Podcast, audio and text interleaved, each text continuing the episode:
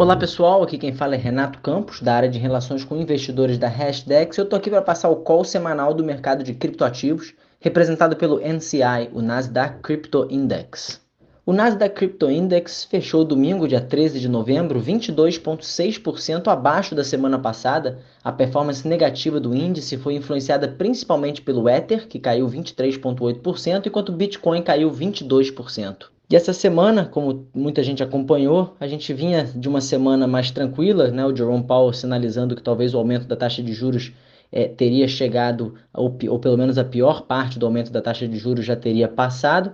até que domingo, né, dia 6 de novembro à tarde, o CEO da maior corretora de cripto do mundo, a Binance, o CEO deles chama Changpeng Zhao, conhecido como CZ,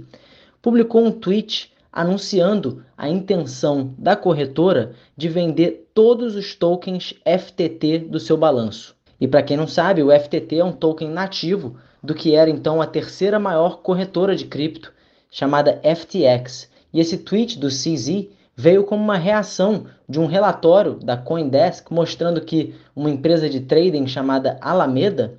tinha o seu balanço cheio de tokens da FTT. E isso desagradou o CZ, porque tanto a Alameda, né, essa empresa de trading de cripto, quanto a FTX, essa corretora que era uma das maiores de cripto, foram fundadas e lideradas por uma das figuras mais conhecidas de cripto, que é o Sam Bankman-Fried, que também é conhecido como SBF ou SBF. Em outras palavras, a Alameda, essa empresa de trading de cripto, tinha como garantia dos seus passivos os tokens da corretora do seu próprio fundador, tokens estes que eram extremamente ilíquidos. Essa manobra, no mínimo duvidosa, feita aí pelo SBF, fundador tanto da Alameda quanto da FTX,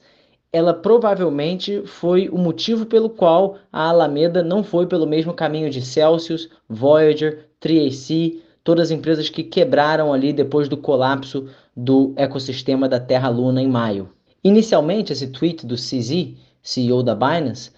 teve um impacto ali limitado aos tokens da FTX, o FTT, e aos tokens Sol da Solana. Os dois começaram a cair ali ainda no domingo à tarde. A Alameda, que foi um dos vários investidores privados que participaram da, da, da oferta inicial de tokens da Solana ainda em 2020 e os investidores começaram a ficar bastante preocupados que a Alameda venderia todos os seus tokens Solana para ajudar ali para manter a liquidez do seu balanço. Mas mesmo com essa preocupação inicial, tanto o Bitcoin quanto o Ethereum se mantiveram mais ou menos estáveis até segunda-feira, enquanto o Bitcoin registrou sua máxima semanal ali, batendo quase 21 mil dólares no início da semana, na segunda-feira, e o Ether é, também chegaria na sua máxima da semana, aos 1.600 dólares, naquela tarde de segunda-feira. Mas foi aí que a CEO da Alameda, Caroline Ellison, ofereceu comprar então todos os tokens FTT da Binance, já no meio do dia na segunda-feira. Mas já naquela mesma tarde, o CZ, CEO da Binance, rejeitou essa oferta de compra dos tokens FTT. Mas foi aí, na madrugada de segunda para terça, que os mercados começaram a reagir à notícia de que a FTX então teria suspendido os saques dos seus clientes, e isso fez com que o BTC e o Ether cada um caísse pelo menos mil dólares para o Bitcoin e mais 100 dólares para o Ethereum. E os preços iam se estabilizar até mais ou menos a metade do dia de terça-feira, quando o CZ então publicou é, que a Binance havia assinado ali um contrato de, com intenção de compra da corretora FTX. E o mercado até se recuperou um pouco com os investidores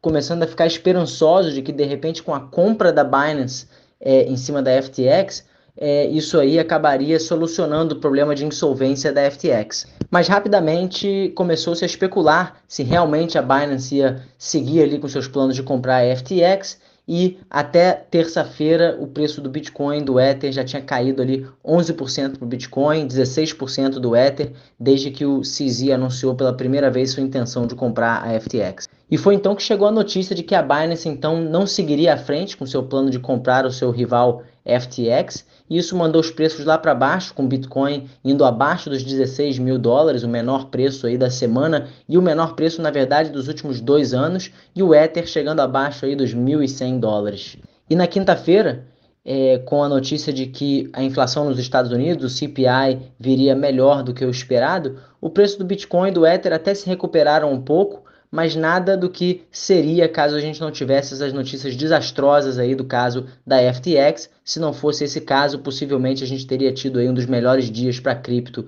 é, em 2022, dado que o S&P subiu 5,5% naquela quinta-feira, que foi o melhor performance dele é, desde abril de 2020, e a Nasdaq subiu mais de 7%, com a melhor performance desde março de 2020. E essa aí o Bloomberg chamou esse dia de a melhor performance de dia seguinte de CPI da história. E os preços continuaram a cair um pouquinho no final da semana, com o Bitcoin então encerrando a semana abaixo dos 17 mil dólares.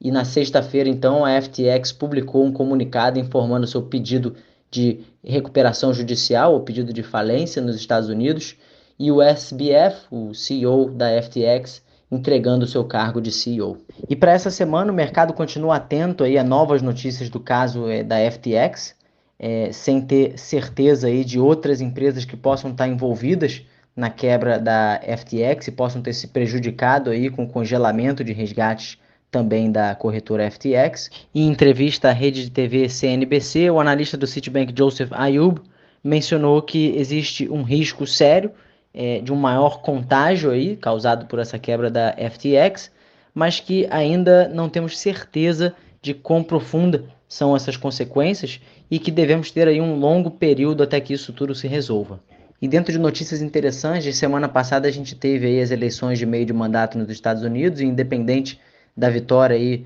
é, dos republicanos ou democratas, a gente deve ver aí os eventos da FTX colocando mais pressão nos legisladores é, é, para melhorarem aí a regulação do nosso setor de cripto. Um dos exemplos disso é a senadora Debbie Stabenow, que publicou um tweet na quinta-feira é, citando aí a necessidade e a urgência para uma maior é, regulação federal na indústria de cripto. É, qualquer avanço regulatório deve ficar para o ano que vem, dado que a gente não tem tantas semanas assim é, úteis em 2022, mas com certeza esse tema de misturar fundos de, de clientes e corretoras e também é, o, o, a, a, falta de transparência ali do mercado de cripto deve, manter, deve se manter aí como um assunto bastante debatido é, pelo Congresso americano. E esse foi o nosso call semanal. Caso tenham dúvidas ou sugestões, não deixem de nos contactar através das nossas redes sociais, no Instagram, arroba hashdex.cripto, no Twitter, arroba hashdex, e por e-mail em contato, arroba hashdex.com. Tenha uma ótima semana.